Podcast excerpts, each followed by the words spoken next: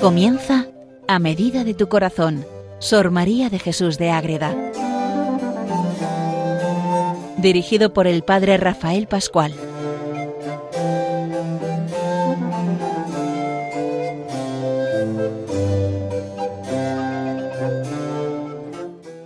Seguimos con Sor María de Jesús de Ágreda en este programa titulado A medida de tu corazón.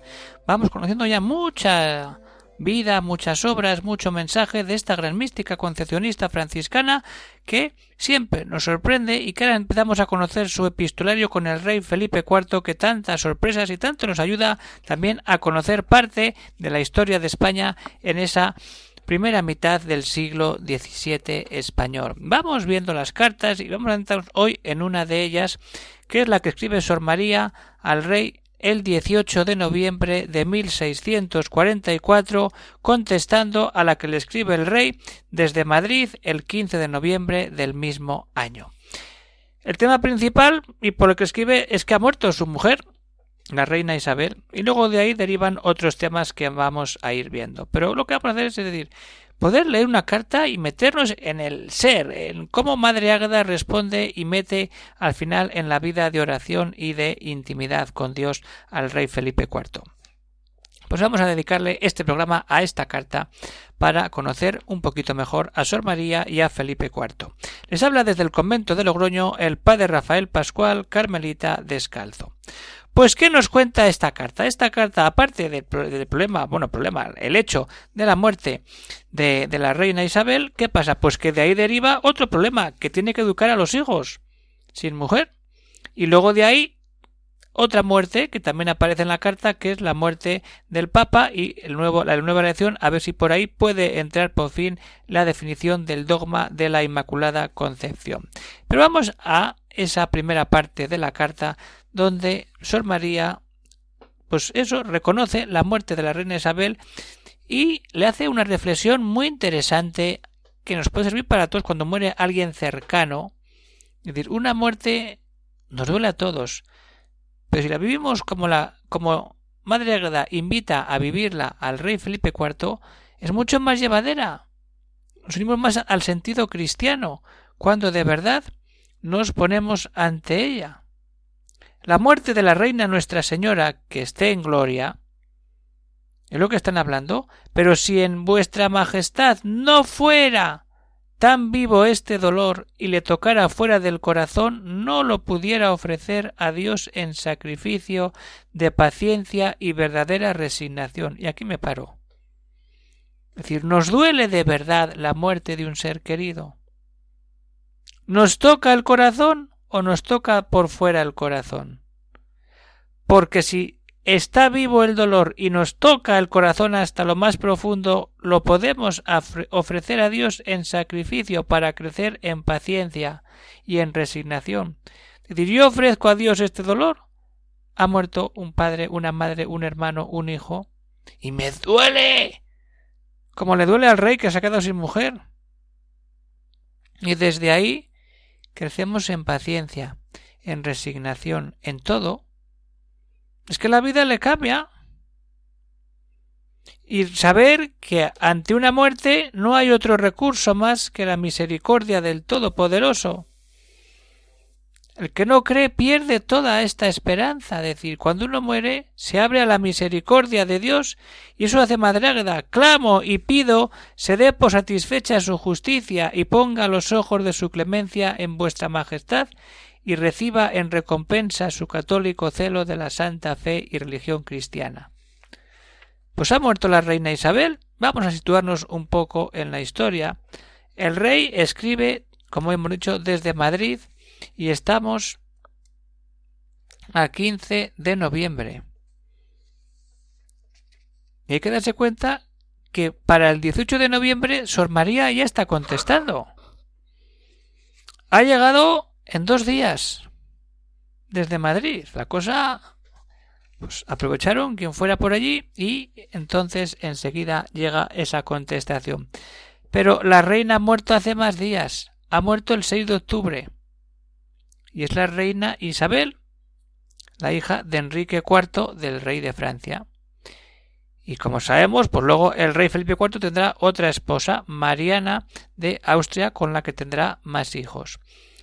Y entonces hay decir, muere su primera mujer, hay un espacio ahí, luego se casa con Mariana de Austria, pero con Isabel tiene ya varios hijos, lo que pasa que muchos mueren de niños. Y solo quedan dos que son conocidos, el príncipe Baltasar Carlos y María Teresa de Austria. ¿Qué pasa? Que como veremos más adelante, otro de los grandes problemas que tiene el rey y que surgirá otra vez pruebas y cartas es con la muerte repentina pronta de el rey Baltasar, el príncipe Baltasar Carlos cuando muera el, 10, el 9 de octubre de 1646 a los 17 años. Y eso para el rey es, pues eso, se te muere el hijo, estás sin mujer y el hijo que era el sucesor, pues queda ahí.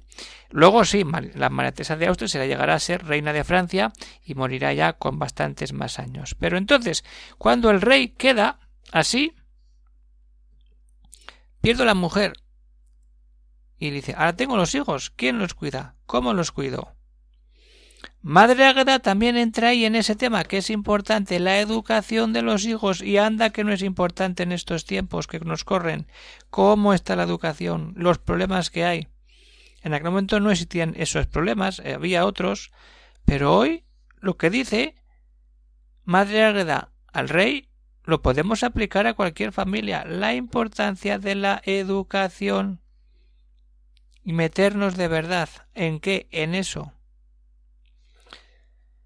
y esto mismo espero, está hablando pues, de las batallas de Cataluña, que vayan mejor, de la santa desea la santa educación del príncipe nuestro Señor y de la señora infanta. Le está diciendo al rey santa educación. Con eso lo dice todo. ¿De quién? Del príncipe Carlos y de la señora infanta María Teresa. Y el mejor acierto, ojo, en darles estado para el bien de la cristiandad, que tengan un futuro, un matrimonio para el bien de la cristiandad, porque la España de aquel entonces era, era medio mundo. Entonces, ese matrimonio bueno del rey Baltasar, del príncipe Baltasar Carlos, hubiera sido bueno, pero como muere tan jovencito, pues no llega. Pero Madre Ágada ya dice, cuidado, que es un tema muy importante. Que siendo esta causa del mismo Señor, seguramente le pedimos la gobierne como propia suya. Ahí tenemos todo. La educación de los hijos. Y desde ahí luego pasará a la muerte del rey. Pero vamos a quedarnos en eso. Lo mismo que le pasa a Santa Teresa. Es un paralelo. Se muere su madre se queda su padre con los hermanos y ¿qué hago yo ahora con mi hija? La mando al convento de las Agustinas de Gracia para que tenga una formación y una educación santa. Pues ahí tenemos como Madre Ágata también tiene eso mismo, es decir, la formación es importantísima para que luego la España de aquel momento y la España de hoy se fundamente en la cercanía y en la paz que da solamente el vivir a la luz de Cristo vivo que nos da todo cuando nosotros nos damos del todo a Él mismo. Por eso lo importante es que nos abramos y que leamos entre líneas todos estos mensajes que escribe Sor María de Jesús al rey Felipe IV para poder ir aprovechándolos en nuestra vida. Saber que lo importante ante la muerte es abrirnos a Dios y saber que luego queda la herencia de los hijos, que es lo que hay que mantener y potenciar para que todo vaya de bien en mejor y buscando siempre la santidad. Pues vamos a meternos en esta esencia, en esta realidad, a ver cómo nos acercamos a decir, ha muerto un familiar, ha dejado hijos pequeños o mayores, ¿Cómo se rehace la vida en una familia ante la muerte directa de un padre y una madre? Vamos a meternos ahí.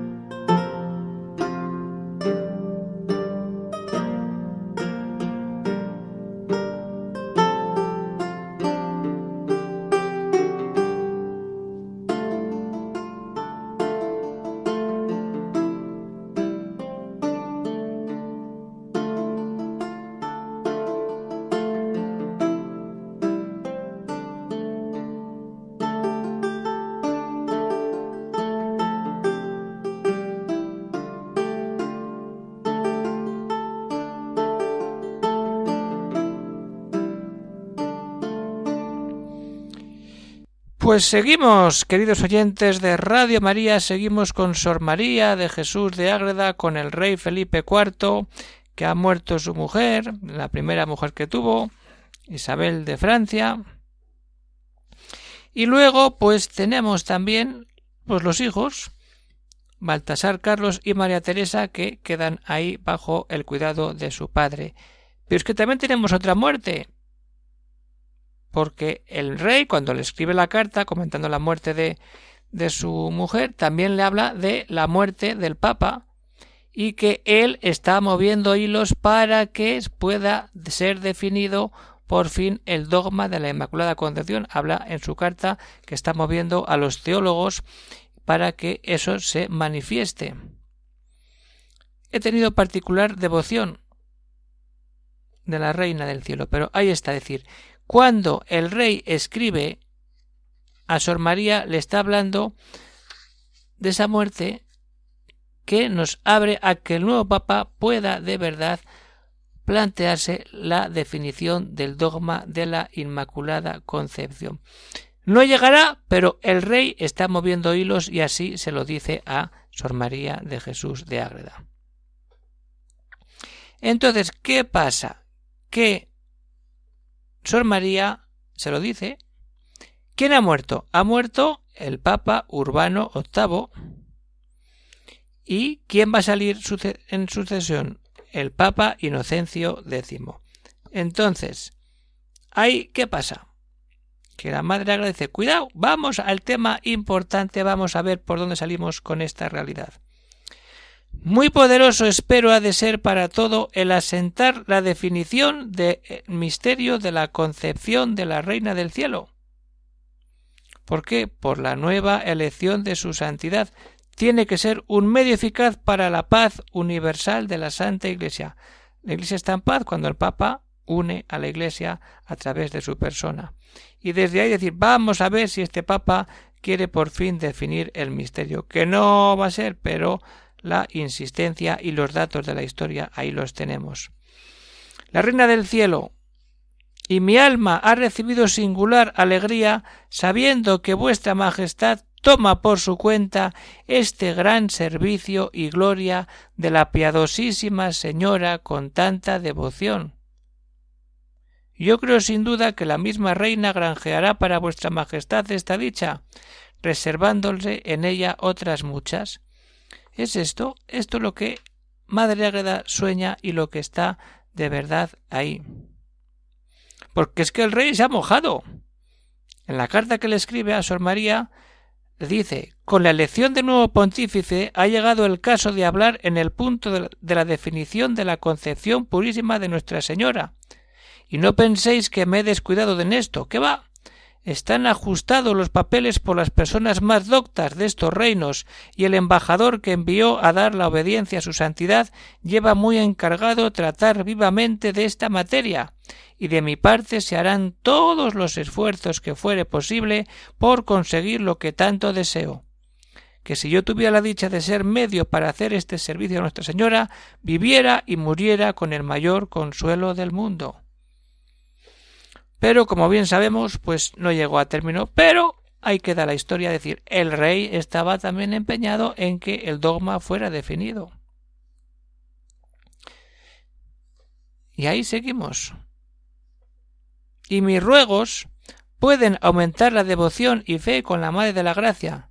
Suplico a vuestra Majestad no la limite por ningún suceso y no sea ocioso el haberse ajustado este año los papeles tan oportunamente para la ocasión. Y le está hablando también de sus papeles de la mística ciudad de Dios que ella le pasa al rey. Los de su vida santísima se escriben, aunque por la ocupación de mi confesor en la prelacía no se ha caminado mucho en la copia. Porque eh, Sor María le va dejando los libros, los diversos tomos que va preparando para escribir la mística ciudad de Dios. Entonces ahí tenemos que entrar decir, dos muertes, dos consecuencias, dos aperturas a un futuro esperanzador, pero que cae. El rey piensa en su hijo como sucesor y muere joven.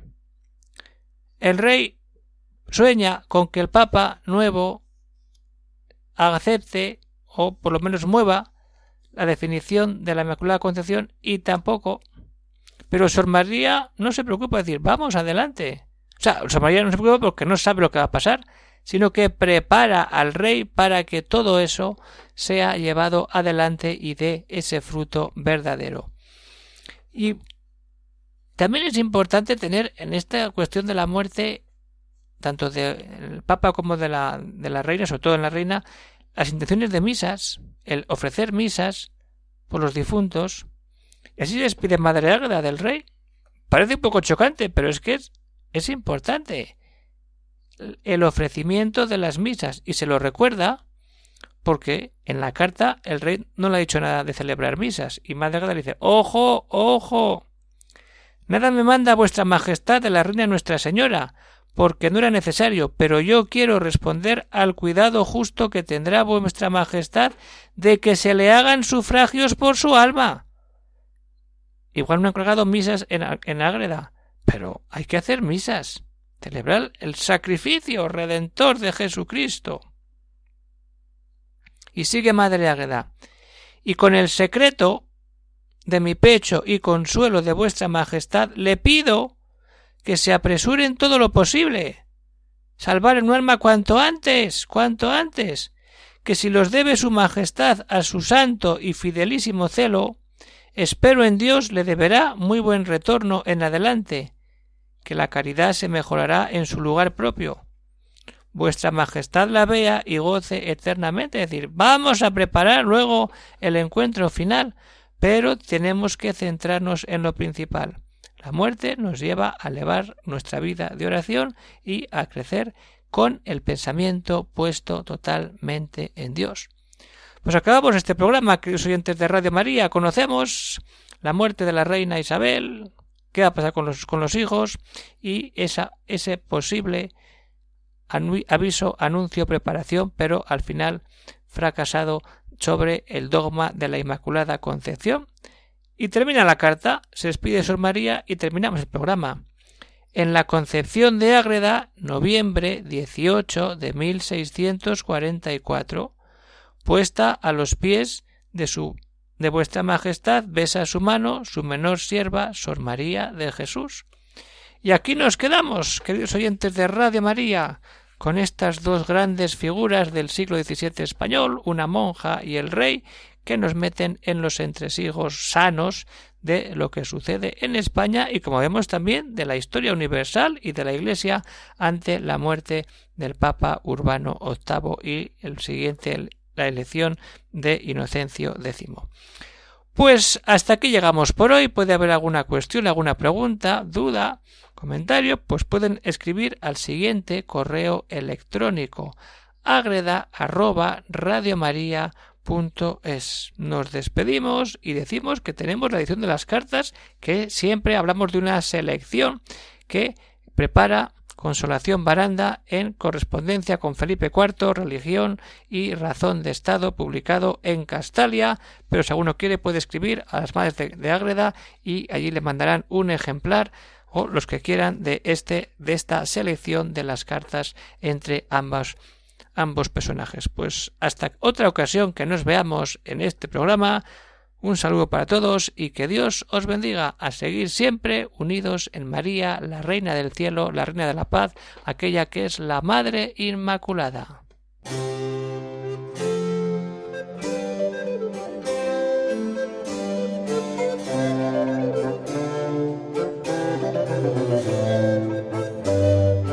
Han escuchado en Radio María a medida de tu corazón, Sor María de Jesús de Ágreda. Por el Padre Rafael Pascual.